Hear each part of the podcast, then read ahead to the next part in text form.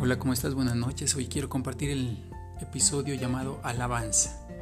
Alaben al Señor con melodías de la lira, toquen música para Él en el arpa de diez cuerdas, entónenle un cántico nuevo de alabanza, toquen el arpa con destreza y canten con alegría. Salmos 33 del 2 al 3. En la música encontramos mucho deleite al alabar y cantarle a nuestro Dios y rendirle el honor que solamente Él se merece, que Él es digno.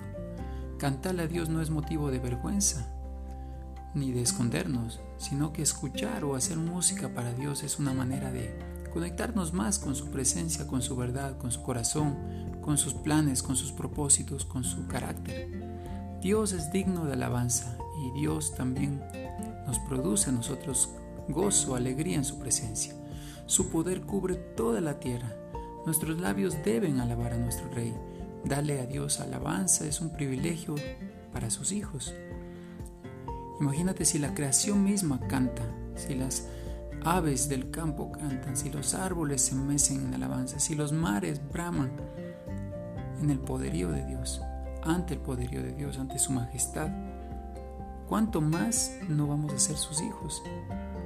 Cuando alabamos y cantamos a nuestro Dios, nosotros lo que proclamamos y declaramos es su gran amor, su fidelidad, su poder, su gracia, su perdón, su sabiduría, su grandeza porque Él es nuestro Dios y nuestro buen Padre.